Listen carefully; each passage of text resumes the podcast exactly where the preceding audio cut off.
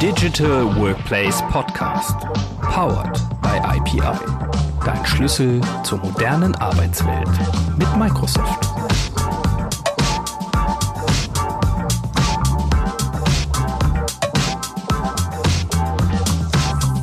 Hallo und herzlich willkommen zum Digital Workplace Podcast. Mein Name ist Andreas und in meinem Podcast versorge ich euch alle 14 Tage mit Neuigkeiten rund um die Themen Collaboration, Digital Workplace und New Work. Ihr seid neugierig geworden? Gut, dann kommt jetzt hier die neueste Episode für euch. Viel Spaß beim Zuhören.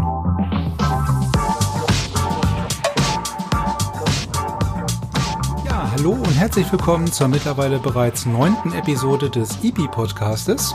Heute in einer etwas anderen Konstellation wie in den bisherigen Episoden, nämlich heute haben wir gleich zwei Gesprächspartner zu Gast. Und zwar ist das zum einen die Cosima von Kries von unserem Partner Nintex. Cosima ist dort äh, Senior Customer Success Manager und zum anderen den Kevin Hoffmann, meinen Kollegen bei der EP und unser Nintex-Experte. Cosima gibt uns einen kleinen Ausblick, was Nintex denn genau macht, wobei Nintex ähm, euch unterstützen kann bei euren Prozessen und bei der Automatisierung und worauf man achten sollte. Und Kevin gibt uns auch noch mal so einen kleinen Einblick, äh, was die Projekte in der Vergangenheit so an Besonderheiten mit sich gebracht haben. Also, ich wünsche euch viel Spaß beim Zuhören mit Cosima und Kevin und wie gewohnt hören wir uns am Ende der Episode nochmal wieder. Gut, ja dann Willkommen zum nächsten Podcast, ähm, zum EP Digital Workplace Podcast. Ähm, heute mal in einer etwas äh, anderen Konstellation. Sonst hatten wir ja immer nur einen Gesprächspartner. Heute haben wir gleich äh, uns verdoppelt sozusagen mit zwei Gesprächspartnern. Ähm, zum einen dürfen wir äh, heute im Gespräch begrüßen die Cosima von Kries von Nintex. An der Stelle schon mal vielen Dank für deine Zeit. Und auf der anderen Seite natürlich Kevin Hoffmann als unseren ja, internen EP Nintex Ansprechpartner und jemanden, der in den Projekten halt schon relativ viel Erfahrung mit Intex gesammelt hat. Ähm, vielleicht am Anfang, vielleicht euch beide, ähm, Cosima, vielleicht dir zuerst die Möglichkeit, vielleicht dich kurz vorzustellen. Klingt doch gut, bin ich dabei. Also hallo an alle. Erstmal vielen, vielen Dank für die Einladung. Da mache ich natürlich sehr, sehr, sehr, sehr gerne mit und freue mich auch schon aufs Gespräch. Ich selber bin Senior Customer Success Manager bei Nintex, bin jetzt auch schon eine Zeit lang dort. Im Endeffekt für alle, die Nintex noch nicht kennen, wir befassen uns mit allem Möglichen rund um Automatisierung, Digitalisierung. Ich denke, im Laufe des Gesprächs kommt es dann noch ein bisschen detaillierter raus, was wir genau machen. Aber ich selber kümmere mich, also weil mein Jobtitel ist ja auch immer so schön, ich kümmere mich da einfach um unsere Kundenbasis. Das heißt, überwiegend sind das unsere Großkunden, die das jetzt an sich betrifft und gucke dann von der technischen Seite. Also ich komme von dem technischen Ecke und gucke dann eben so, dass eben unsere Kunden zufrieden sind, dass eben die Umsetzung funktioniert, wenn Probleme da sind, Fragestellungen, also alles rund um unser Produkt. Sehr schön. Ja, vielen Dank. Äh, ja, dann mache ich mal weiter. Dann, dann, dann mach du am besten weiter, genau. Ja, also auch von mir Hallo an alle und danke Andreas, dass ich dabei sein darf. Hallo Cosima.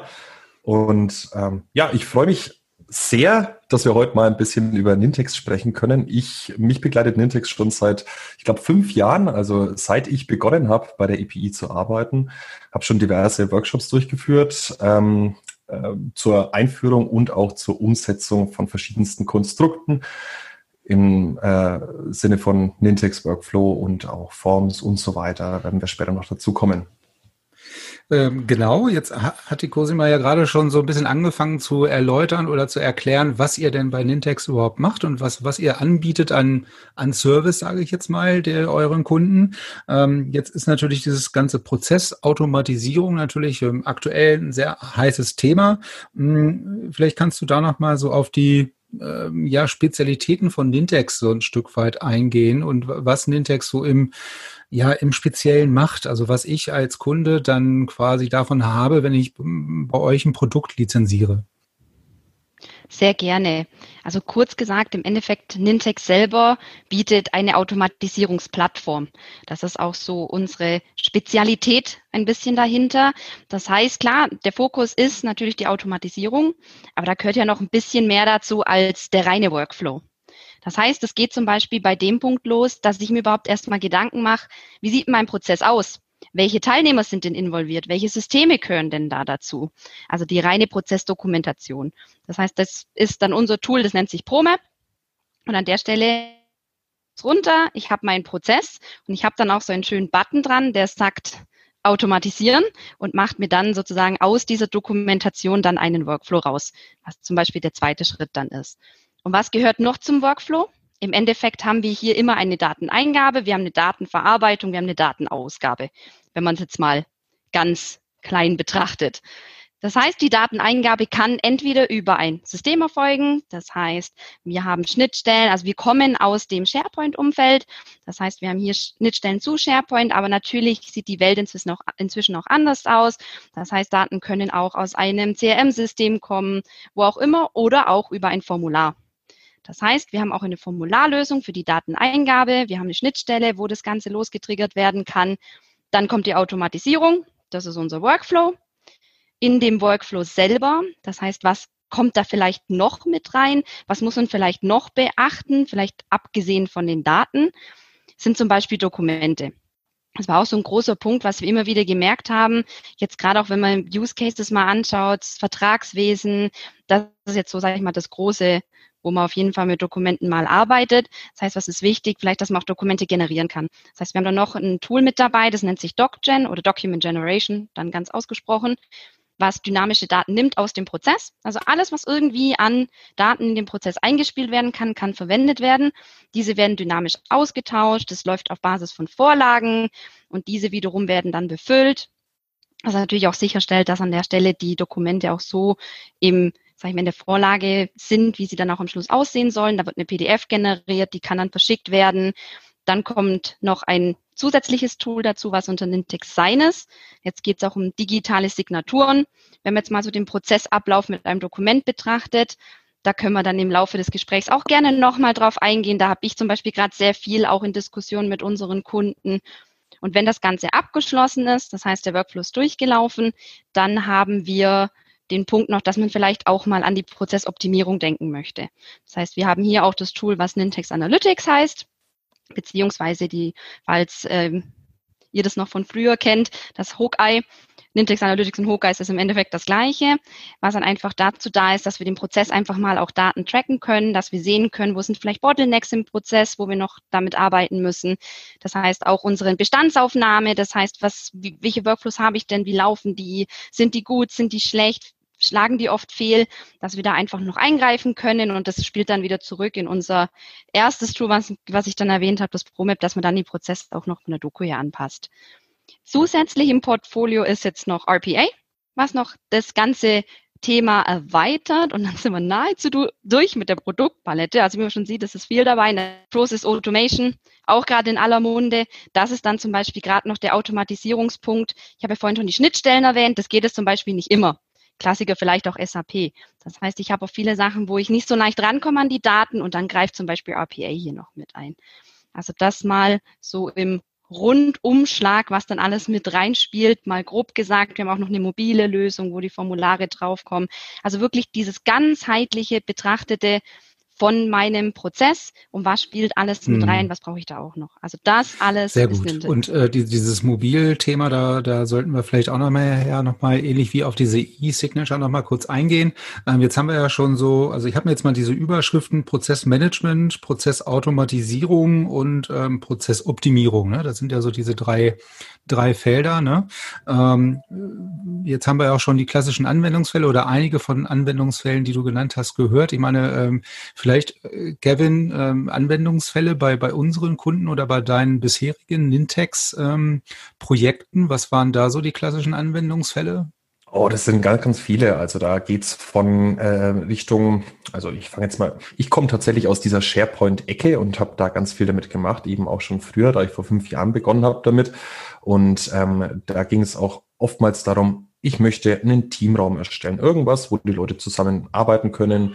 Ähm, da war Nintex natürlich auch sehr gut geeignet, so ein Lifecycle abzubilden, ne? dass man sagt, okay, ich äh, erstelle mir das Ganze, habe einen Provisioning-Prozess im Hintergrund, habe dann irgendwie so einen Teamraum, in dem gearbeitet werden kann, mit Vorlagen bereits angereichert.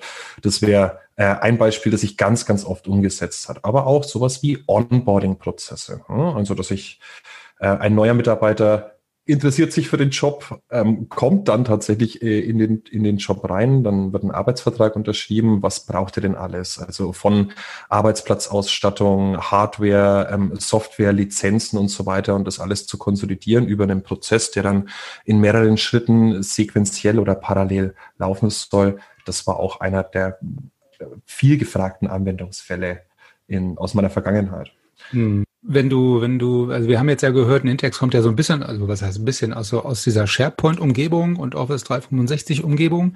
Jetzt sagtest du ja gerade, Cosima, dass es auch andere Möglichkeiten der Anbindung gibt, quasi zu anderen Systemen, wie beispielsweise SAP oder irgendeinem anderen ERP, CRM, was auch immer System.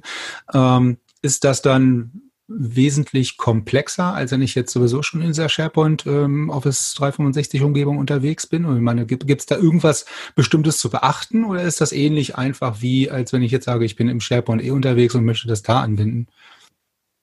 Genau, das ist ähnlich einfach. Das ist schon mal von gut. der von der Aufsetzung. ja, es heißt, ähm, wir haben immer noch Drag and Drop wir haben immer noch Konnektoren, keine Entwicklung notwendig an der Stelle, dass man da jetzt sagt, okay, wie komme ich in die Daten ran? Und da muss man erstmal eine riesen Codebasis hier schreiben. Das ist es nicht.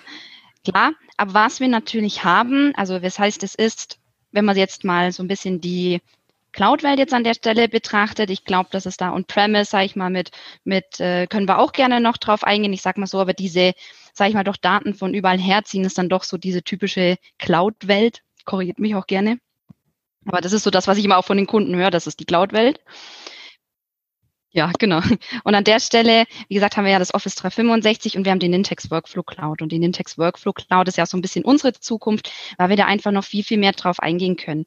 Das heißt natürlich nicht, dass SharePoint für uns nicht zählt oder so. Das ganz im Gegenteil. Das ist für uns ein großer Punkt. Das heißt natürlich, SharePoint, unsere oberste Schnittstelle, kommt auch immer ganz oben zur Anbindung. Aber klar, noch Teams spielt da zum Beispiel mit rein, was ja gerade auch für N365, was da kommt. Dann kommt vielleicht ein Salesforce, dann haben wir auch schon was äh, erwähnt mit, äh, mit SAP-Systemen etc. Da ist inzwischen so viel.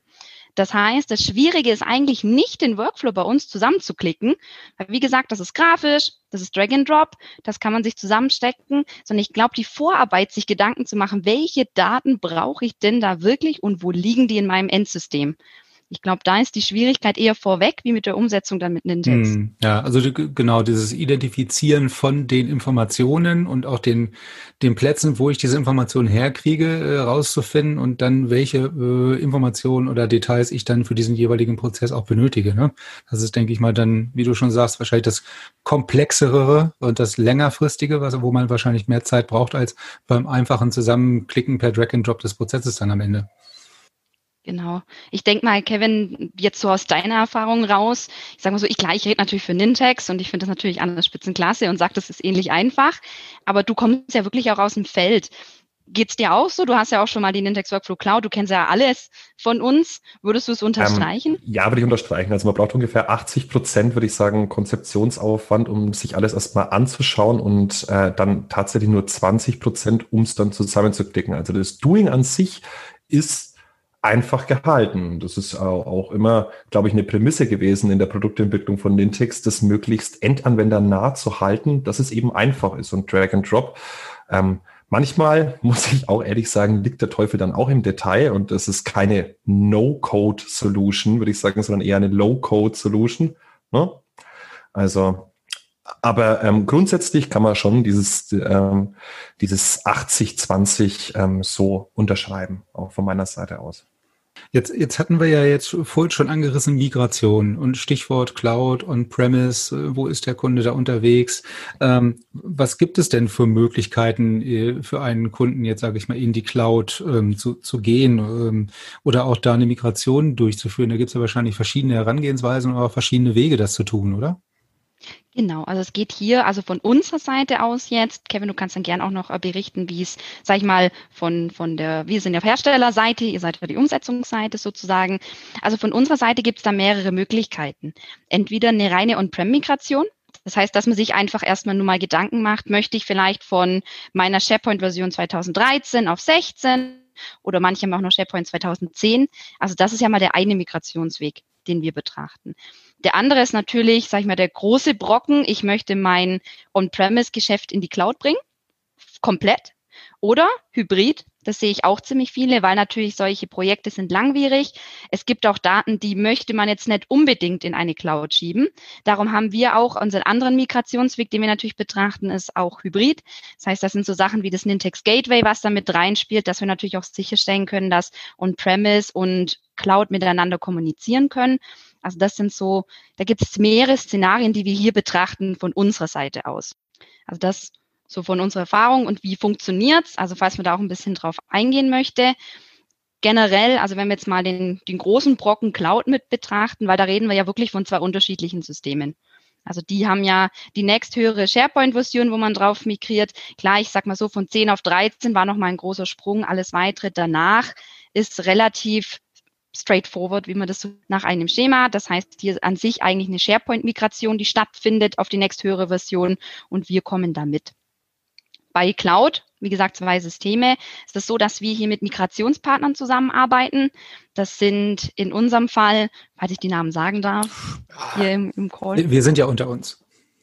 sind unter uns, genau. Also in unserem Fall wären das einmal ShareGate, das wäre AirPoint und das wäre Quest die sozusagen mit uns zusammenarbeiten, liegt einfach dran, wir sind weltweit 550 Leute jetzt ungefähr, plus minus. Das heißt, wir haben jetzt keine Migrationsabteilung, wollten das aber dann doch irgendwie so machen, dass man das mit einer gewissen Qualität auch machen kann und haben uns die Partner gesucht. Die können zum Teil die Workflows in die Cloud überführen. Aber wie gesagt, es steckt trotzdem noch ein manueller Aufwand dahinter, das anzupassen, weil, wie gesagt, eins zu eins Migration in dem Fall in ein neues System sind so auch nicht umsetzbar und auch nicht möglich. Was die Nintex Workflow Cloud angeht, da ist jetzt der Punkt, durch das das nochmal ein anderer Ansatz ist. Das heißt, wir sind hier SharePoint unabhängig. Da ist das Ganze, was Migration angeht, doch noch mit einem sehr hohen manuellen Aufwand verbunden, weil man hier keine eins zu eins Migration mehr betrachtet, sondern wirklich auch überlegt, okay, ist es denn immer SharePoint? Also das sind nochmal andere Digitalisierungsfragestellungen dahinter, wenn man das so betrachtet. Hm. Also das mal so von unserer Seite. Ja.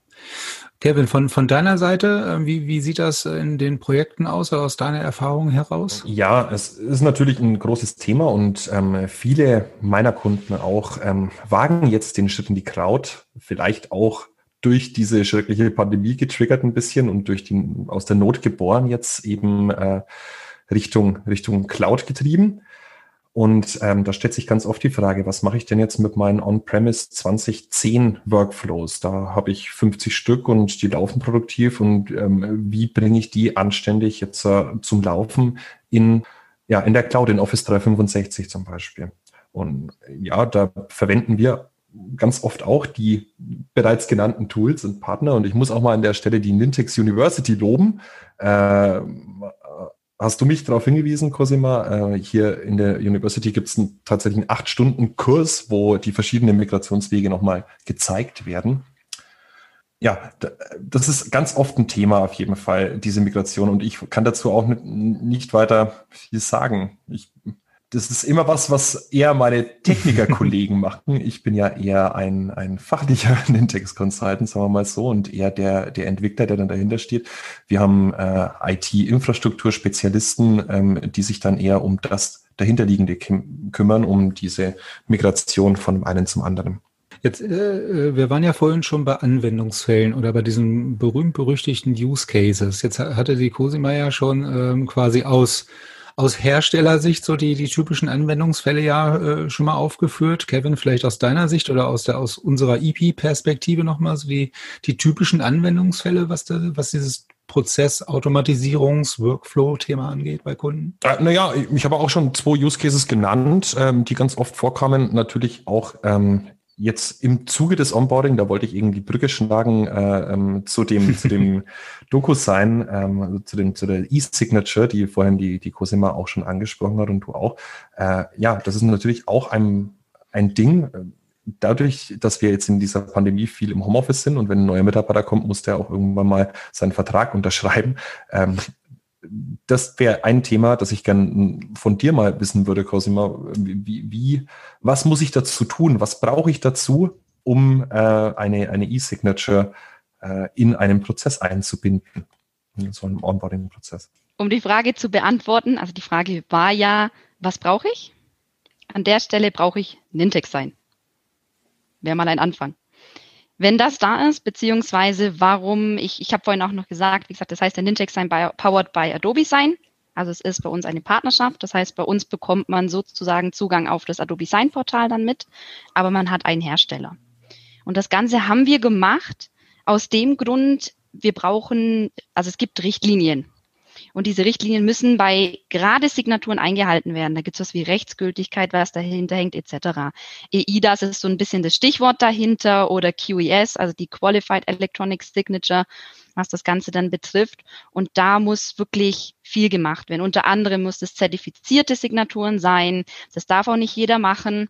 Intex selber, also wenn wir den Prozess durchlaufen müssten, das ist sehr, sehr, sehr, sehr viel Aufwand und es braucht viel, viel Zeit. Und warum nicht nehmen, wenn wir, wenn wir hier schon wirklich mit Adobe Sign jemanden haben, der das macht, der sich darauf spezialisiert hat und das alles hat. Uns dafür entschieden haben und damit ist auch die Signatur von Nintex rechtsgültig und auch eine voll qualifizierte Signatur. Ähm, ja, wie, wie, wie kann ich mir denn äh, Nintex Sign dann vorstellen? Ist das dann wie, äh, wie, wie, wie eine Aktion jetzt, die ich, die ich in meinen Prozessen zur Verfügung habe? Oder? Sehr gut, ich habe gehofft, dass du fragst. genau, also es gibt mehrere Möglichkeiten. Auf der einen Seite ist es eine Aktion, genau, also eine Aktion ist im Endeffekt eine Schnittstelle zu Adobe Sign, die man im Prozess mit einfügt. Zum Beispiel, wenn man jetzt gerade, du hast ja das Onboarding erwähnt, das heißt, da kommt der Vertrag der Vertrag wird zum Beispiel auch über DocChain generiert, die Daten sind drin, jetzt soll unterschrieben werden. Das heißt, ich nehme meine Aktion, mache Drag and Drop. Was muss ich definieren? Erstmal, wer soll es denn signieren? In welcher Reihenfolge soll signiert werden? Sollen vielleicht alle gleichzeitig? Soll man das nacheinander machen? Was ist denn die Nachricht dahinter? Wie möchte man das Authentifizierungsverfahren haben? Das sind alles Dropdown-Menüs, also keine Sorge an der Stelle. Da steht dann dran, einfach einmal runterschreiben, damit man, damit wir sozusagen oder beziehungsweise natürlich das Dokument weiß, wo möchte ich denn unterschrieben werden. Das ist mal so der eine Weg. Der andere Weg ist, weil man natürlich Zugang bekommt zu dem ganzen Adobe Sign. Die haben natürlich auch ein Portal. Das heißt, es muss jetzt nicht zwingend aus einem Prozess heraus erfolgen. Man kann die Signaturen auch einfach, wenn man sagt, okay, man nutzt das Adobe Sign oder dieses Portal dahinter, jetzt außerhalb eines Prozesses, man möchte einfach nur diese Unterschrift damit anfordern und lädt sich das Dokument da rein. Das geht natürlich auch. Ich sag mal jetzt aber rein aus der Erfahrung, genau das ist eigentlich der Mehrwert, dass wir Teil des Prozesses sind, dass genau dieses Manuelle wegfällt. Da gibt es auch so Sachen wie diese NDAs, also gerade auch diese Datenschutzverpflichtungen, da gibt es ja viel, wo einfach auch eine Unterschrift drauf muss. Also das sind ja wirklich auch eine, die mit einer gewissen Gültigkeit dahinter hängt. Das sind mal noch so ein bisschen andere Use Cases davon, wenn man mal noch ein bisschen weggeht von dem Jetzt haben wir ja vorhin auch schon das Thema Cloud gehabt und dass ich gewisse Dinge in die Cloud als Prozess ja auch, ähm, ja, ich sag mal, verlagern kann oder schieben kann als Unternehmen. Äh, es gibt aber wahrscheinlich ja auch Dinge, die, die man da nicht hinschieben sollte oder wo Kunden sagen, nee, die tue ich nicht in die Cloud. Aus deiner oder aus eurer Erfahrung heraus, was sind das für, für Prozesse oder für Dinge, die Kunden dann doch dazu bewegen, okay, die verschiebe ich jetzt mal nicht in die Cloud? Kevin, magst du anfangen? Soll ich? Also aus meiner Erfahrung ist es alles, was mit personenbezogenen Daten zu tun hat. Da ähm, äh, läuten die Alarmglocken und die Leute haben eben erstmal Furcht davor, das Ganze in irgendeiner Cloud in irgendeiner Form abzulegen, sondern wollten es am liebsten ähm, ausdrucken und unter das Kopfkissen legen, habe ich manchmal das Gefühl. Aber ja, es ist natürlich richtig. Ähm, personenbezogene Daten sind ähm, die, die sensibelsten Daten, die gehandelt werden, auch durch jeden Prozess. Ich weiß nicht, Cosima, wie sieht es da bei dir aus? Noch mehr, also personenbezogene Daten, natürlich Prio Nummer eins. Aber es gibt natürlich auch, ich habe schon gesagt, ich kümmere mich um unsere Großkunden. Die haben auch zum Beispiel Daten von ihren Produkten, Patentdaten, was da zum Beispiel dahinter hängt. Also Daten, die, wenn in falsche Hände kommen oder einsehbar sind, nicht so glücklich verlaufen können. Also das heißt sehr, das sind auch so Daten, die zum Beispiel gerne oder allgemein auch immer noch on-premise gehostet werden. Ich sag mal so, auch sicherheitsrelevante Daten. Also es gibt natürlich auch Kunden aus diversen Umfeldern, sei es aus dem Banking-Umfeld, äh, sei es auch vielleicht für die nationale Sicherheit. Das sind zum Beispiel Kunden, die haben sehr, sehr, sehr, sehr, sehr, sehr spezielle Daten vor allem auch was Kontodaten angeht, wenn man jetzt zum Beispiel eine Bank angeht. Klar, das sind unter anderem persönliche Daten, aber auf der anderen Seite natürlich auch Daten, mit denen man, wenn da irgendwas passiert, sind die rechtlich einfach geliefert. Anders kann man es nicht sagen. Und das sind auch so typische Daten, die, wo wir sehen, typische Anwendungsfälle auch für unsere Hybrid-Szenarien, die bleiben dann on-premise, aber dann gibt's andere Prozesse, wie jetzt den Urlaubsantrag, wenn man das mal so sieht, oder wie buche ich denn mein, mein Poolcar heißt es auf Englisch, also unser das Unternehmensauto heißt es. Mm, ja, F Firmenwagen. Firmenwagen, genau. da gibt's ja auch sowas, was man buchen kann. Das ist dann so der, die Punkte, das wird dann zum Beispiel in Richtung Cloud geschoben, mhm. weil man da einfach noch mehr Möglichkeiten hat. Ja. Also ist da natürlich auch eine Unterscheidung zu der Sensibilität der, der Daten, die man dann da in der Cloud hat oder eben halt auch on-premise belässt, weil sie halt so sensibel sind. Ja, also diese ganze Forschung und Entwicklung, denke ich mal, ist da ja wahrscheinlich immer ein großer, äh, großer Part oder ein großes äh, Stück vom Unternehmen, wo dann immer gesagt wird, okay, die Daten aus der Forschung beispielsweise, die möchten wir jetzt nicht irgendwo in die Cloud haben. Ähm, Stichwort Cloud und Stichwort ähm, mal was ganz anderes, Mobilität. Ähm, wie sieht's denn aus mit Mobilität und mobilen Zugriffen beispielsweise bei diesem ganzen Thema Nintex, Workflows, Automatisierung? Weil was wir jetzt in den Projekten halt immer feststellen ist, äh, jetzt losgelöst von ähm, Prozessautomatisierung und Prozessen, dass halt natürlich dieses Thema Mobilität, Handy, Smartphone, Tablet, was auch immer, natürlich äh, ein sehr, sehr aktueller und ein sehr, sehr wichtiger Punkt ist. Ähm, wie sieht's denn da auf eurer Seite Nintex seitig äh, zur Unterstützung der mobilen Zugänglichkeit dieser Tools aus? Da sieht's bei uns super aus. Nichts anderes habe ich erwartet. Genau. genau. Ja, also um das zu beantworten, erstens Formulare, die ja meistens damit reinspielen, sind bei uns responsive. Das heißt, die können auf jedem Endgerät aufgemacht werden und sehen schön aus. Und sind natürlich somit auch händelbar. Mhm. Das ist ja auch ein Punkt. Die digitalen Signaturen, gibt es auch im Tablet-Modus oder im Handy-Modus. Das heißt, dass natürlich auch mit den Pens oder auch mit dem Finger, wo ich schon festgestellt habe, ich und meine Pfoten da unterschreiben, ist immer nicht so, ich nehme lieber den Pen. Sieht ein bisschen besser aus an der Stelle. Und was wir als drittes noch haben, ist natürlich unser Produkt, was sich Nintex Mobile, Schrägstrich Nintex App Studio nennt. Das heißt, was ist das? Jeder Nintex-Kunde kann in den App Store reingehen auf seinem jeweiligen Endgerät. Das heißt, ich glaube, beim Apple Store heißt der, glaube bei iOS-Devices und beim Google Play Store ist es bei den Android-Endgeräten und kann nach Nintex suchen. Da gibt es eine App. Diese App ermöglicht einmal sämtliche aus, das Ausfüllen von Formularen, auch offline. Also offline ist natürlich auch ein Thema bei verschiedenen Unternehmen und auch die Aufgabenbearbeitung. Also im Prozess selber, was wir viel sehen oder in nahezu jedem Prozess vorkommt, ich denke, Kevin, das kennst du auch, ist, dass irgendwelche Aufgaben Leuten zugeteilt werden. Die müssen daran entweder genehmigen, ablehnen oder nur mal was markieren, als habe ich erledigt. Und das Ganze kommt dann auch in diese mobile App mit rein. Da kriegt man auch so schöne Push-Dinger aufs Handy, die kenne ich auch, und sagt, hallo, ich bin's, deine Aufgabe, du darfst mich gerne erledigen. Und das Ganze haben wir auch mobil. Und App Studio ist einfach so, das setzt dem Ganzen nochmal on top das, was man bei uns runterladen kann oder das, was jetzt in den jeweiligen App Stores verfügbar ist, ist von uns gebrandet. Das ist aber vielleicht fürs Unternehmen nicht immer optimal, sondern man möchte vielleicht seine eigene Corporate Identity, möchte vielleicht noch zusätzlich was reinmachen, wie PDFs, eigenes Layout, dann vielleicht nur gewisse Prozesse, also nicht alles, was da reinläuft, sondern auch vielleicht Abteilungs-Apps etc.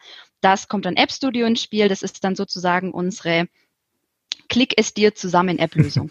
Also kann man kann man sich dann noch ein bisschen customizen ja auch, ne? Also es ist eine, eine Möglichkeit, die angeboten wird aus, aus diesem Studio und dann kann man halt noch ein bisschen customizen das Ganze. Und was ich ganz charmant finde, ist eigentlich, äh, dass ich halt nicht nur die Prozesse dort abgebildet habe, sondern halt auch die, wenn ich denn irgendwas genehmigen muss oder freigeben muss oder was auch immer, das halt dort auch tun kann, wenn ich es richtig verstehe, ja?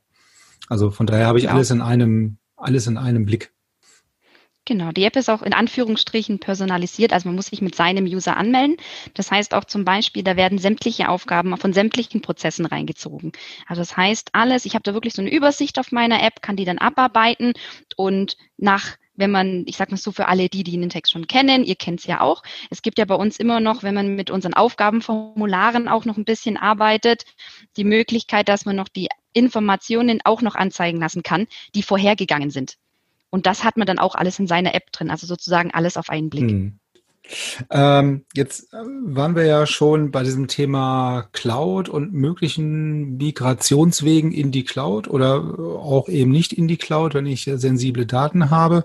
Jetzt sagtest du ja primär logischerweise SharePoint oder Office 365 Microsoft Umfeld. Wie äh, fängt denn so ein Kunde quasi, wenn der jetzt zu euch kommt und sagt, okay, ich möchte mit Nintex arbeiten, wie, wie würde dann so eine, ja, so, so, ein, so ein Anfang aussehen für diesen Kunden? Ja, also wenn der halt im SharePoint oder Office 365 Umfeld unterwegs ist. Genau, also generell erstmal, also was der Kunde natürlich von uns im Erst immer bekommt, erstmal die Möglichkeit, Tool für ihn, sie oder eben nicht. Das heißt, wir haben erstmal ganz normal, wie man es kennt, die Möglichkeit, dass man eben sozusagen eine Testversion beantragt. Das ist bei uns auch eine Vollversion. Also wir stellen da sämtliche Funktionalitäten zur, zur Verfügung für 30 Tage, dass man das auch wirklich betrachten kann. Wenn man sich dann dafür entscheidet, man kann auch bei uns noch anfangen, eine Produktdemo, so ist es natürlich nicht. Also man sagt, okay, wir haben den Use Case, wir würden aber gern mal sehen von euch, dass ihr das uns zeigt, da haben wir das Solution Engineering Team dafür, die machen dann genau das. Jetzt hat der Kunde sich entschieden, es passt, er, er sie sieht, dass es dann eben gut dafür ist und dass alles damit abgebildet werden kann. Und jetzt kommt als allererster Schritt bei uns dieses Adoption-Programm. Also es nennt, wir haben bestimmte Customer Adoption Manager, die setzen sich mit all unseren Neukunden in Verbindung, sagen erstmal, was haben wir für, was haben sie für Ressourcen? Also wie, das, wie unsere Community, die University wurde ja schon gelobt, auch die University ist für die Kunden zugänglich. Jeder Kunde bekommt ein Kundenportal zur Verwaltung von all seinen Daten rund um Nintex. Und vor allem dieser Adoption Manager begleitet den dann auch einer ersten Anwendung. Das heißt, wo fängt der an? bei On-Premise mit der Installation der Software, in der Cloud Produkt auf SharePoint Online nimmt, also unser Office 365 oder Microsoft 365 heißt jetzt. Ich glaube, die hatten sogar eine Namensänderung. Nicht, dass ich muss mich da auch noch dran gewöhnen, dass man sich da diese App installiert aus dem App Store. Und bei Nintex Workflow Cloud hat man dann eben diesen direkten Zugang, da kriegt man dann nochmal einen Tenant zugeteilt. Und dann haben wir noch etwas, das nennt sich die Workflow Gallery. Das ist etwas, das wird dem Kunden da auch vorgestellt. Das ist unsere Vorlagengalerie, kann man so sagen. Da kann sich der Kunde dann einfach mal einen Beispiel-Workflow runterladen. Da ist ganz, ganz, ganz, ganz viel drin, auch an Anwendungen sich das schon mal ein, macht so die finale Konfiguration, damit es auf den Kunden passt und kann dann starten und hat schon seine ersten Workflows produktiv. Hm, also kriegt da von Anfang oder kriegen mögliche Kunden oder Interessenten dann ja wirklich von vornherein wirklich jemand an die Hand ähm, gestellt, sage ich jetzt mal, oder an die Hand gegeben, der mit ihnen quasi von Anfang an wirklich diesen Prozess dann auch versucht durchzugehen und aufzusetzen. Ne? Ja, nee, das seid ja dann ihr. Ja. Wir sagen ja nur, wo findet's man genau, und wo genau. findet man euch. Genau, ja. Und da kommt dann der Kevin wieder ins Spiel. Ja, genau. Dann wird sich jedem ne? mal gemeldet und mal einen Termin vereinbart, um das ganze Produkt und die Produktpalette mal kennenzulernen. Und dann gibt es natürlich solche Schulungen, die je nach Anwenderkreis, und das sind dann auch die Leute, mit denen ich dann zusammenarbeite, da wird dann meistens ein, ein Team gebildet aus Leuten, die zukünftig ähm, zum einen Konstrukte entwickeln wollen und äh, die Tools bedienen wollen und zum anderen das Ganze dann natürlich auch äh, wieder wiederum warten und weiterentwickeln wollen, was dann entstanden ist. Und das ist dann mein Job zum größten Teil, diese Leute eben zu befähigen, dahin zu kommen, dass sie das Ganze selbstständig aufbauen können und betreiben können. Und darüber hinaus, äh, ich sag mal, äh, wenn, wenn die Kunden dann, sage ich mal, bei uns ähm, sind ja, und, und ähm, du dann quasi der, der erste Ansprechpartner bist. Was gibt's denn darüber hinaus noch für, für Dinge, bei denen wir die Kunden dann bei dieser Nintex-Einführung äh, quasi unterstützen können? Ich meine, das ist ja wahrscheinlich, du sagtest jetzt die Schulung beispielsweise mit dem, mit den zukünftigen äh, prozessverantwortlichen Kollegen, äh, was auch immer. Ähm, was gibt es denn noch weitere Lösungs- oder ähm, ja, Unterstützungsmöglichkeiten? Also ich baue, ich kann nur für mich sprechen an der Stelle und ich baue meistens meine Schulungen eben so auf, dass ich, dass ich äh, am Anfang einen, einen Überblick gebe und dann wird sich relativ bald ein oder zwei oder 20 Use Cases herauskristallisieren, an denen man dann arbeiten kann. Und daraus ergibt sich dann eben äh, entweder benötigt man, benötigen sie dann auch Hilfe, ähm, ähm, die das Unternehmen, meine Kunden benötigen dann noch Hilfe und dann unterstütze ich natürlich auch in der Umsetzung, würde dann aber auch so einen Use Case gemeinsam nochmal diskutieren, nachdem ich ihn umgesetzt habe mit eben diesem Umsetzungsteam. Und äh, ja, ansonsten ist, ist das mein Doing, ähm, wenn es um die Nintex-Einführung geht. Wenn natürlich dann irgendwelche Updates kommen und ähm, seit drei Jahren ist an diesem Prozess jetzt nichts mehr angepasst worden und auf einmal ändert sich vielleicht irgendeine Aktion oder, oder ähm, ändert sich irgendein Need aus dem Business raus und man muss den wieder anpacken und es ja, dann kann ich natürlich auch äh, wieder dazukommen und ähm, diesen Prozess wieder gemeinsam weiterentwickeln und äh, reparieren oder hinbiegen auf den neuen Use Case. Das ist was, was ich natürlich auch mache. Und äh, jetzt haben wir ja schon ähm, dieses ganze Thema Prozessautomatisierung oder Prozesse an sich. Ist das denn äh, jetzt mal losgelöst von, von irgendwelchen Tools bei, bei dir in den Projekten auch ein Punkt, der immer wieder jetzt vielleicht verstärkt kommt als in der Vergangenheit oder ähm, weil dieses ganze Thema Prozesse ähm, aktuell ja einen Hype erlebt, mehr oder weniger? Oder äh, was ist deine Beobachtung aus den Projekten heraus? Ist natürlich so, dass da die Prozesse eben daraufhin angepasst werden müssen. Und ähm, viele, viele Kunden, die jetzt in die Cloud wandern, und das ist, das ist ein Resultat aus, aus dieser, dieser Corona-Zeit, die ähm, denken sich natürlich, machen wir eben auch einiges jetzt neu. Wir haben jetzt andere Möglichkeiten, dadurch, dass wir in der Cloud sind. Wir haben andere Schnittstellen, die wir anpassen können und haben nicht mehr unser Blech im Keller, wo unsere Daten liegen, die wir dann irgendwie ähm, wieder über komplizierte Wege veröffentlichen müssen, um dann zusammenzuspielen und so. Ähm, in diesem Zuge dieser Digitalisierung und dieser ja, dieses Wandel hin zur Cloud, möchte ich jetzt mal sagen, ähm, ist es natürlich ganz oft auch ein Thema, dass man sagt, man möchte unsere Prozesse auch gleich ähm, frisch anpacken und zu überlegen, wie können wir das machen, wie kann das Tooling da ausschauen und dann kommt ganz oft auch eben in den Text zur Sprache und ja, dann geht's der Wege, die ich vorhin auch beschrieben habe. Ich kann jetzt, also das ist der einzige ähm, Punkt, wo ich mir denken kann, das ist jetzt mehr geworden. Nicht, nicht äh, signifikant jetzt irgendwie ein super Anstieg an äh, Prozess, Projek Projekt, äh, Projekten an Prozessautomatisierung. Also bei, bei mir selbst im Moment nicht, aber ich kann jetzt nicht für alle sprechen. Ich weiß nicht, Cosima, kannst du da von, von einem Hype, einem Prozesshype reden? Was heißt Prozesshype? Also was wir merken, dass zum Beispiel, also speziell, wenn ich jetzt mal so ein bisschen für unsere Region sprechen darf, also hier so Dach in dem Fall, da war ja dieses Cloud-Thema doch noch sehr verhalten. Also klar, viele machen es, viele halt eher auch nicht. Was wir festgestellt haben, ist gerade durch die Homeoffice-Zeit war ja viel mit Teams auch gemacht worden, also Microsoft Teams hat definitiv einen Hype erlebt und in dem Zusammenhang auch die Automatisierungsnachfrage nach nicht mehr direkt SharePoint-Automatisierung. Was für uns natürlich mit unserer Welt, in die wir ja auch noch ein bisschen reingehen wollen, also in die Welt, wo SharePoint auch eine Rolle spielt, aber nicht die einzigste, dass da, da wurden schon deutlich mehr Anfragen gestellt und wir haben auch wirklich mehr Trial-Anfragen auch in dem Umfeld für den Nintex Workflow Cloud reinbekommen. Das hat man schon bei uns gemerkt. Gerade auch das Thema E-Signaturen was ja auch immer noch so eine Thematik war, das war auch etwas, wo wir gesehen haben, ja, das steigt an, an der Nachfrage. Also es war bei uns, sage ich mal, eher ein bisschen, ein bisschen wirklich mehr produktspezifischer an der Stelle, wo die Anfragen hochgegangen sind, auch auf das Thema Kollaboration. Ich sag mal so, dieses doch, wir sind so viel im Homeoffice, da hat es einige Kunden von uns doch ein bisschen reingewaschen am Anfang. So, oh, oh, VPN, oh, überlastet, oh je, äh, was machen wir denn da? Und das ist das, wo, wo ich sagen muss, das hat uns schon positiv beeinflusst auf der Seite. Ob es jetzt ein Riesenhype ist, ich würde das Wort Hype jetzt an der Stelle nicht unbedingt benutzen, die Denkweise sich von den Leuten verändert hat im Punkto Digitalisierung und vor allem auch in puncto Cloud.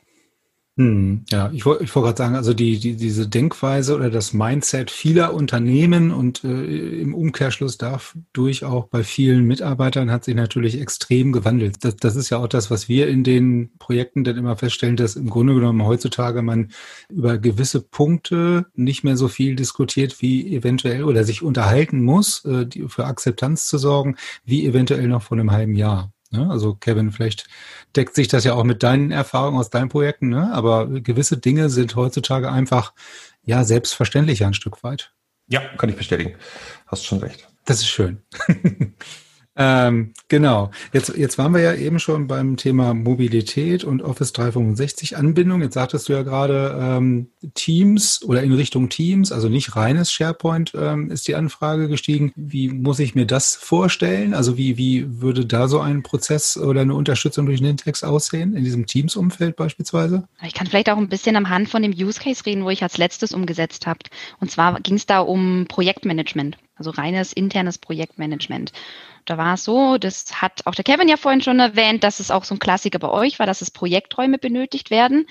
Aber jetzt war das wirklich so, dass sie gesagt haben, okay, was heißt denn eigentlich für uns Projektraum? Und in dem Zusammenhang war das so, was brauchen Sie? Sie wollten eine, einen Teams-Channel haben als Austauschplattform. In diesem Teams-Channel, es gibt ja sowas wie Projektstatusberichte, die da rein müssen, etc. Das Ganze brauchten die einen Ablageort, was natürlich super war. SharePoint Online ist direkt integriert, super. Dann gibt's natürlich auch die Lists, perfekt. Da läuft Nintex nämlich auch drauf. Und das war genauso die Punkte, wo wir gesagt haben, was, was haben Sie in dem Projektteam? Sie haben Ihr Teams, Sie können sich austauschen, Sie können miteinander chatten, man kann ja auch in den Chat immer wieder was reinposten. Sie können die Statusberichte automatisiert laufen lassen. Es gibt dann noch einen Archivierungsprozess dahinter, weil logischerweise haben Projekte eine gewisse Laufzeit.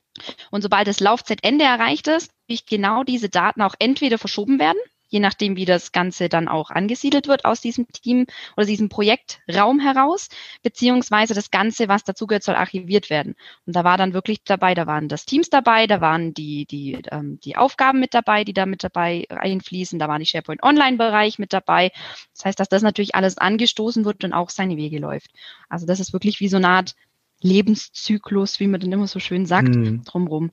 Und das war wirklich dann auch nochmal, und klar, davor noch eine Freigabe, dass der Projektleiter erstmal nochmal die ganzen Eingaben überprüft. Ist das okay? Wird dann dieser Projektraum so angerichtet? Die Channel-Tabs zum Beispiel werden dann gleich mit angelegt. Also das heißt, wie dieses Basis-Template früher im SharePoint, wenn man davon jetzt einfach mal direkt reden, das war so diese typische Projektseite, die ist jetzt zum Beispiel deutlich erweitert, was da an Anforderungen kommt. Also ist auch dann diese Projektseite, äh, hattest du ja gesagt, also aus diesem SharePoint-Umfeld rausgewandert ins Teams rein und da noch ein bisschen an Funktionalitäten oder ähm, Umfang ein bisschen zugenommen durch die neuen Anforderungen, aber wahrscheinlich auch durch die neuen Möglichkeiten, die man einfach hat. Genau, genau so war das. Würde mich mal interessieren noch äh, eine Frage.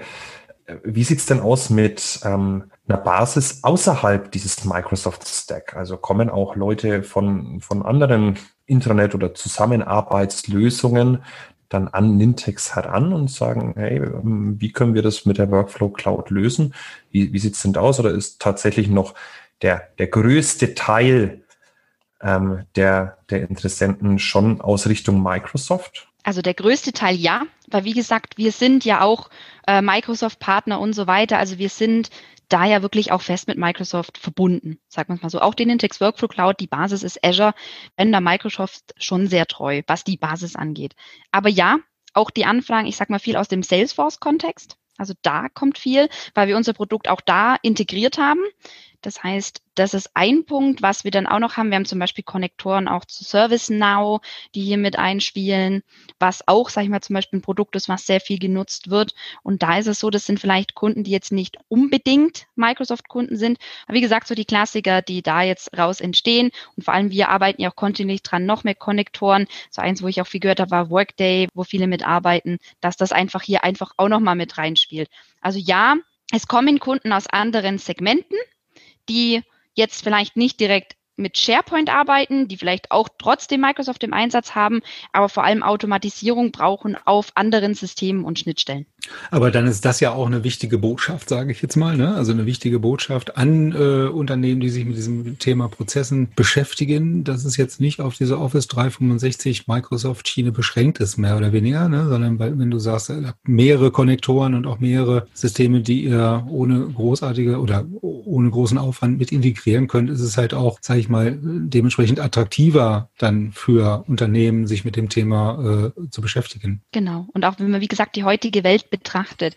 Also ich bin seltenst bei einem Kunden vor Ort, auch wenn es ein Microsoft, die haben dann vielleicht hm. noch ein CRM-System, was nicht von Microsoft ist oder haben ein HR-System, was nicht von Microsoft ist. Da haben sie ja ihre Schnittstellen und über das Extensions, was wir da noch haben, können die sogar sich ihren eigenen Connector schreiben. Das ist im Endeffekt ein JSON-Format, was man da braucht. Und dann können die sogar ihre eigenentwickelten Systeme ansteuern. Und das kommt natürlich bei den Kunden auch sehr gut an, weil sie sagen, ach super, weil ich habe mich schon gefragt, wo, weil ist ja unseres, also ist jetzt nichts, was man kennt wie wir da vielleicht noch Daten mit reinbekommen in den Prozess. Also das, äh, denke ich mal, deckt sich auch so ein bisschen mit unseren Erfahrungen aus unseren Projekten, dass halt selbst wenn man sich mit digitalen Arbeitsplätzen, Intranet oder was auch immer da beschäftigt, dass natürlich Unternehmen in den, Sel also die sind trotzdem auf Office 365 oder Microsoft 365 unterwegs, aber haben logischerweise noch andere Systeme, mit denen sie arbeiten. Äh, sprich, dieses HR-System und ein SAP-System, das sind, glaube ich, so die, die Klassiker. Ne? Und wenn man die natürlich dann entweder über bestehende Konnektoren oder eben Aber die, über die Möglichkeit, mir selber einen Konnektoren zu schreiben, in Anführungsstrichen, dann noch anbinden kann, ist das natürlich umso besser, ne? wenn ich die, diese Systeme, eigene äh, Systeme dann noch mit einbinden kann. Ja, und das wird auch sehr, sehr positiv angenommen äh, jetzt von, von dem, was ich an Rückmeldungen bekomme. Aber Kevin, ich weiß, du bist jetzt nicht aus dem Schnittstellenentwicklungsteam, aber du bist ja auch viel beim Kunden vor Ort. Wie siehst du das? Also haben die bei euch auch andere Systeme im Einsatz? Da, wo du dann unterwegs bist? Ja, definitiv. Also ich, ich habe noch keinen Kunden erlebt, der ausschließlich bei, äh, bei Microsoft hängt. Also es gibt immer, immer ein SAP, immer ein anderes CRM-System und ganz oft auch eben Eigenentwicklung. Deswegen freut mich, dass du das jetzt sagst, mit diesen mit diesen Schnittstellen, die man, die man selbstständig. Aber das ist dann kein Drag and Drop, oder? So eine Schnittstelle, die man selber bauen will. Genau, das ist das, was ich auch gesagt habe. Das ist dann in JSON, was man schreibt. Aber genau. es ist genau. nichts Dramatisches. Also im Endeffekt ist es so, dass ich bin, ich bin ja auch keine Entwicklerin. Also ich kann zwar, ich kann Code lesen, das habe ich alles gelernt, aber ich entwickle die Software ja auch nicht. Also da bin ich dann auch zu schlecht. Aber Schnittstellen kriege ich hin, weil ja das ist auch nicht wirklich Entwicklung. Es ist im Endeffekt wie eine reine Dokumentation. Da gibt es auch gewisse Dokumentationen, die da mit drin sind. Das kann man auch bei uns finden. Das sind so diese typischen API Dokumentationen, die es gibt. Und man schreibt das dann einfach nach einem Schema runter und kann es dann mit einspielen. Also wenn man da ein bisschen affin für ist, dann kriegt man das auch ohne großartige kleines Zwischenstudium hin. Genau. Und wie gesagt, es ist an sich keine No-Code-Plattform, sondern wir selber sagen auch, wir sind Low-Code. Einfach weil wir noch zusätzlich die Möglichkeit bieten möchten, dass man das Tool erweitern kann. Also ich habe ehrlich gesagt kaum Kunden erlebt, der sich gesagt hat, Nintex Standard. Super, genau das. Genau, ja. Also das, dasselbe gilt ja auch für SharePoint oder ähnliche Systeme. Ne? Also ja, SharePoint, Standard, ja, mache ich. Also kommt auch selten vor. Also auch da gibt's natürlich dann diese Ergänzungen und Erweiterungen, Anpassungen und dann ist man relativ schnell aus dem Standard auch wieder raus. Wobei es ja, ja da auch also aus meiner Beobachtung äh, vom Mindset her äh, eher ein Schritt Richtung, wir wollen näher am Basic bleiben, im Gegensatz dazu, wie es eben vor fünf Jahren war. Da wollte man äh, sehr, sehr viel customizen und heutzutage äh, schaut man, dass man sehr viel ähm, bereits mit einkauft mit so einem Tool. Aber äh, ist natürlich auch so ein bisschen äh, der Tatsache geschuldet, äh, was heißt der Tatsache geschuldet, aber dass sich so Anbieter wie Microsoft halt wirklich, ich sag mal, über die letzten drei, vier, fünf Jahre, was du gesagt hast, definitiv weiterentwickelt haben. Ne? Und das machen andere Anbieter ja auch, dass im Standard heutzutage ganz andere Dinge möglich sind als vor vier oder fünf Jahren. Ne? Und das zum einen, zum anderen ist es natürlich durch diese schnelllebige und volatile Cloud-Welt ähm, schwierig, so generelle Neuerungen auf alle Anpassungen wieder, wieder wirken zu lassen. also wenn ich jetzt ein hochcustomizedes äh, ähm, eine Oberfläche habe und dann schiebt Microsoft irgendwas nach oder, oder Nintex macht irgendein Update ja. bei ihren Produkten und auf einmal sieht es bei mir wieder komplett anders aus oder es funktioniert im schlimmsten Fall gar nicht mehr und dann muss ich wieder nacharbeiten.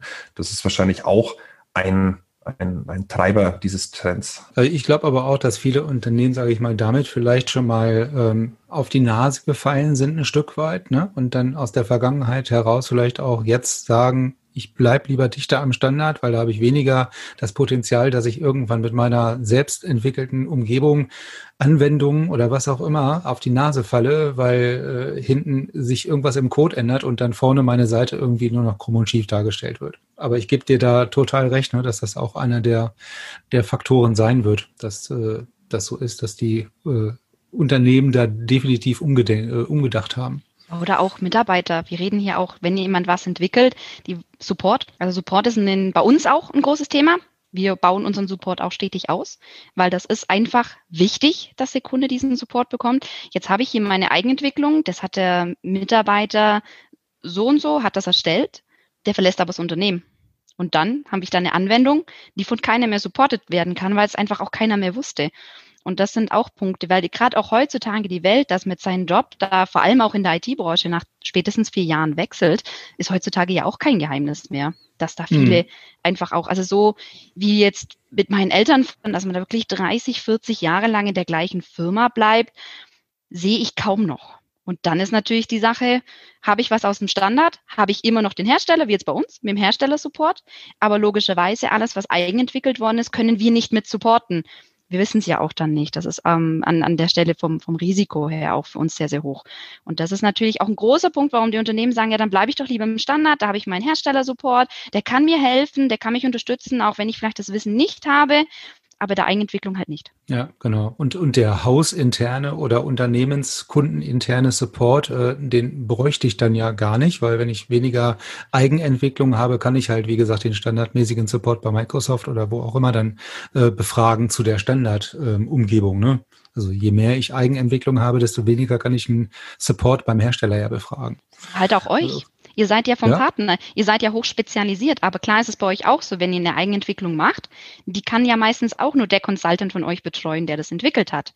Während ihr euch aber natürlich auf die Herstellertools sei jetzt das Nintex oder sei das alles andere, ihr habt ja da richtig viel in eurem Portfolio und ihr habt ja wie Kevin und so weiter immer eure Experten. Das können sie auch gut. Und somit könnt ihr durch das sehr viele Kunden betreuen und bedienen, die auch euch immer wieder hinzuziehen können für ihre Support-Angelegenheiten und Umsetzungsangelegenheiten. Das ist natürlich super auch für die, aus Kundensicht mal gesehen, wenn man so ein bisschen diese, finde ich, diese Consultant oder heißt mal Beratungshaus, Kunde, Umsetzung betrachtet. Also man, man, man tut sich halt auch leichter, wenn man halt jemanden kennt, ja. Also wenn ich meinen ähm denjenigen auf der anderen Seite halt besser kenne. Ne? Und da entsteht ja auch so ein gewisses Verhältnis. Ich meine, äh, Kevin, du wirst das wahrscheinlich besser beurteilen können als ich aus deinen äh, Projekten oder auch aus der, speziell aus den Nintex-Projekten heraus. Aber äh, siehst du das genauso, dass, dass da, äh, sage ich mal, die Verbindung eine ganz andere ist? Ja, doch immer wieder. Ich wollte vorhin noch ergänzen, wir dokumentieren natürlich unsere Umsetzungen immer ganz ähm,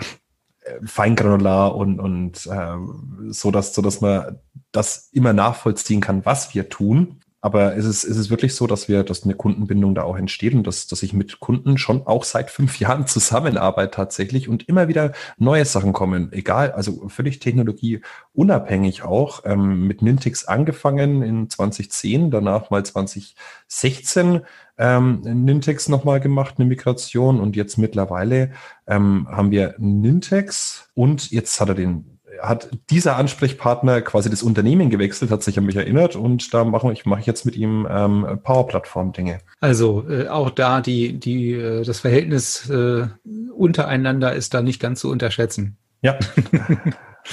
ähm, jetzt haben wir ja viel ähm, über Anwendungsfälle, über mögliche Wege in die Cloud. Warum sollte ich in die Cloud gehen und warum vielleicht auch nicht? Äh, Mobilität.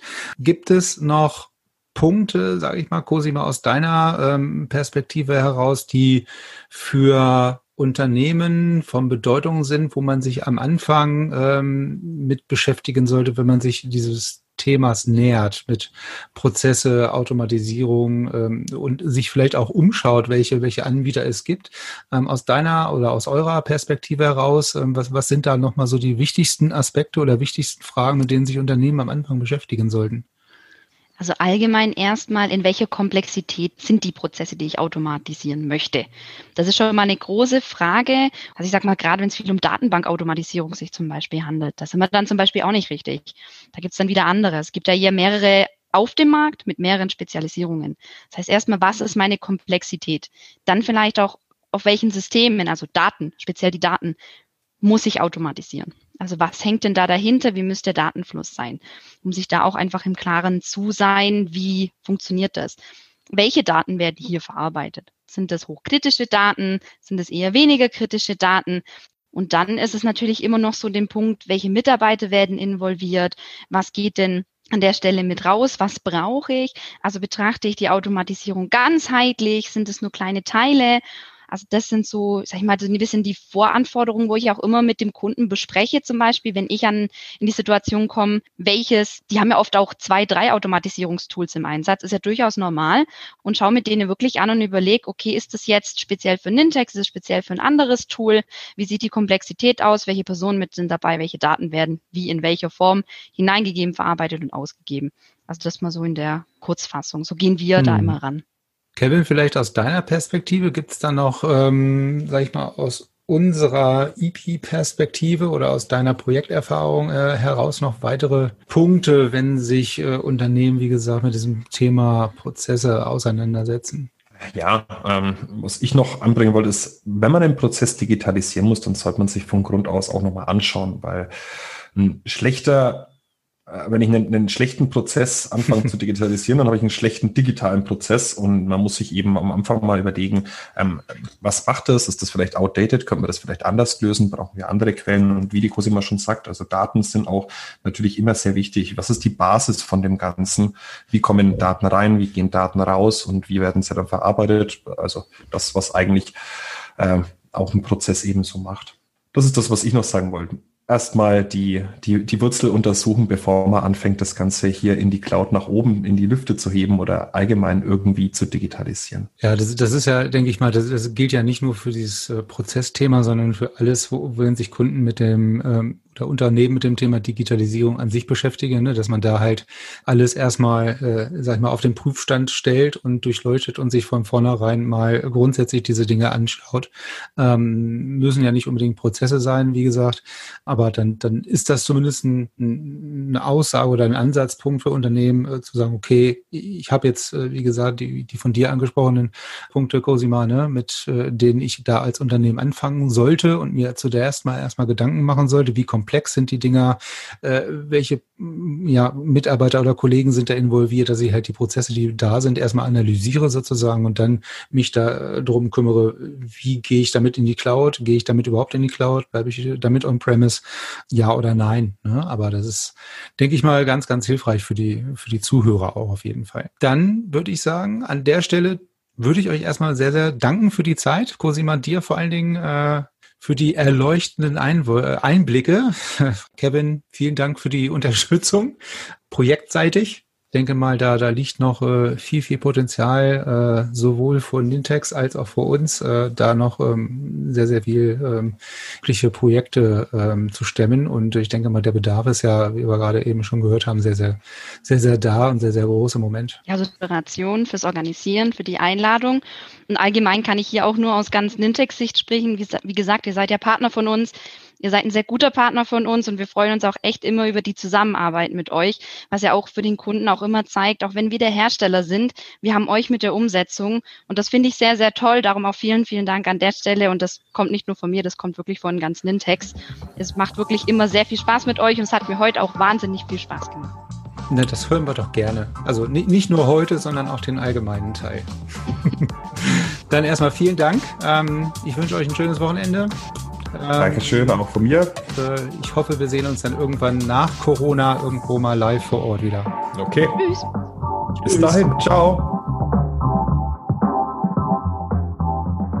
Ja, vielen, vielen Dank, Cosima und Kevin, für die knapp eine Stunde Informationen zu Nintex Workflows, zu den Möglichkeiten und zum Produktportfolio. Wenn ihr natürlich jetzt den ein oder anderen Prozess im Hinterkopf habt, äh, den ihr vielleicht bei euch mit Hilfe von Nintex umsetzen und digitalisieren möchtet, könnt ihr euch natürlich äh, jederzeit gerne an die Cosima oder auch an uns von der EP wenden. Wir unterstützen euch da jederzeit sehr gerne. In 14 Tagen geht es dann weiter mit der nächsten Episode des ähm, Podcasts Podcastes. Ich hoffe, wir konnten euch diesmal auch viele, viele hilfreiche Impulse liefern und würden uns natürlich freuen, wenn ihr auch in 14 Tagen wieder mit dabei seid.